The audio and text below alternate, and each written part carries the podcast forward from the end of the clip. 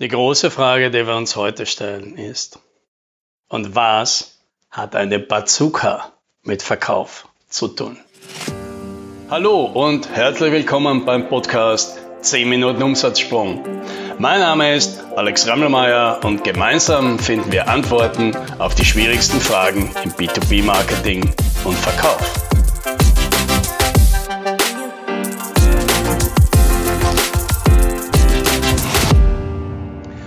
Ich möchte jetzt mal in diesem Podcast und in den nächsten Folgen eine Änderung im Format vornehmen. Ja? Und zwar möchte ich eine Geschichte erzählen aus meiner Praxis, die für mich was bewegt hat im Kopf, für mich eine große Lehre gebracht hat. Ja, und die möchte ich dir heute hier weitergeben. Ja, und den Start möchte ich machen mit einer meiner ganz großen Lieblingsgeschichten, weil die ist wirklich unglaublich. Unglaublich im Sinne, im wahrsten Sinne des Wortes und unglaublich lehrreich. Also es geht so. Das Ganze ist mittlerweile schon gute 20 Jahre her. Ich war damals noch angestellt im Verkauf und das Unternehmen, für das ich gearbeitet habe, das hat unter anderem Mautstationen, also die Elektronik und die Software für eine Mautstation gemacht. Ja, dass man halt so äh, kennt man vielleicht aus Italien und Frankreich, gibt es so eine Mautstation, fährt man vorbei und das Ganze eben mit kontaktlosen Karten oder mit so richtig schnell durchfahren. Diese ganze Technologie. Und verkauft habe ich das natürlich vor allem in Entwicklungsländern. Denn hierzulande wird ja kaum noch eine, eine neue Straße oder sowas gebaut. Hier gibt es ja schon alles. Während eben in, in Ländern, die erst im Aufschwung sind, da wird ja noch richtig in Infrastruktur investiert. Und weil das Geld oft klamm ist, entstehen solche großen Projekte, dass man eben einen Tunnel bauen kann, eine Brücke bauen kann, neue Autobahn bauen kann.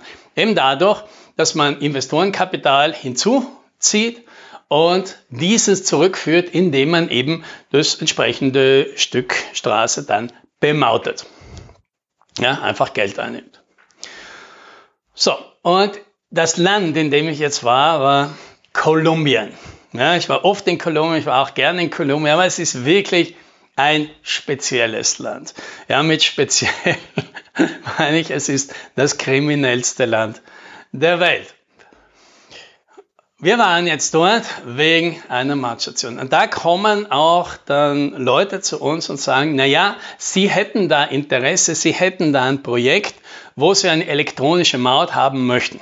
Ja, und dann fange ich natürlich da mit ins Reden und es geht halt um so eine, eine Brücke, irgendwo gebaut worden ist, die jetzt auch bemautet wird, aber eben noch so mechanisch und mit Leuten, die da äh, sitzen und Geld kassieren. Und sie möchten das alles jetzt bargeldlos machen. Ja, gut. Und eine der ersten Fragen, die ich an dieser Stelle natürlich stelle, sind, naja, wie viel Verkehr haben Sie denn da? Ja, so zur Dimensionierung von, von einer potenziellen Anlage.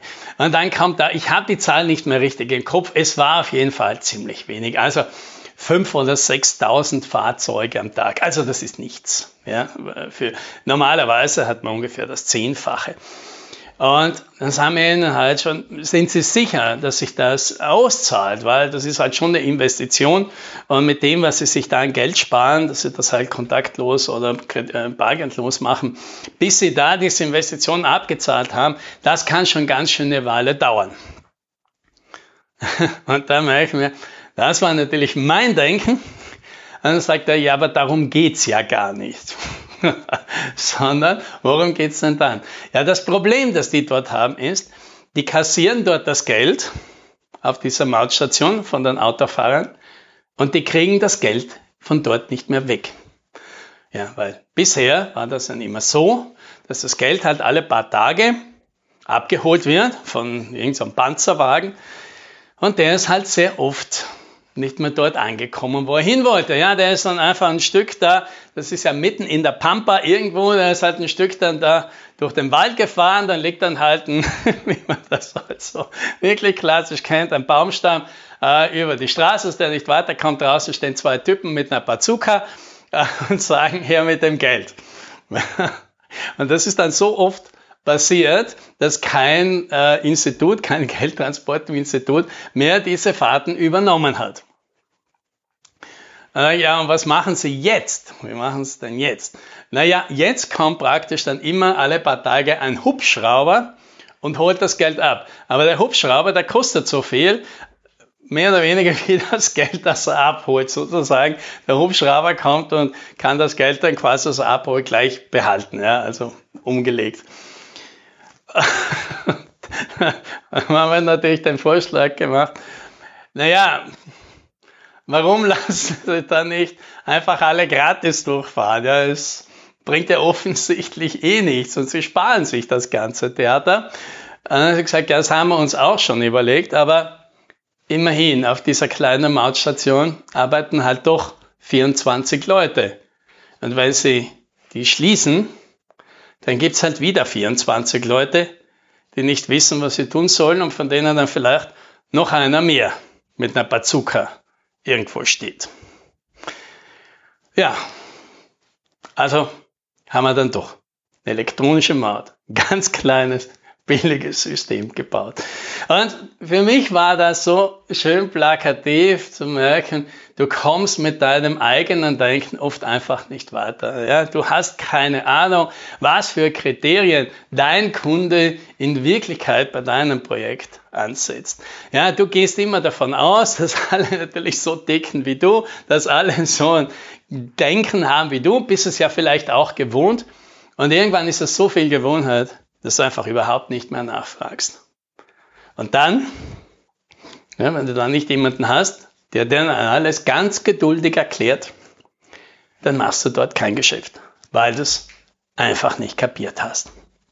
Ja, eine schöne Lektion, die ich nie vergessen werde im Sinne von unterstell nie, dass dein Kunde dein Zeug aus dem gleichen Grund kauft wie du. Das ist halt eben oft nicht wahr. Das hoffe ich, kann ich dir diesmal mitgeben. Eine gute Regel. Behalte die im Kopf. Happy Selling.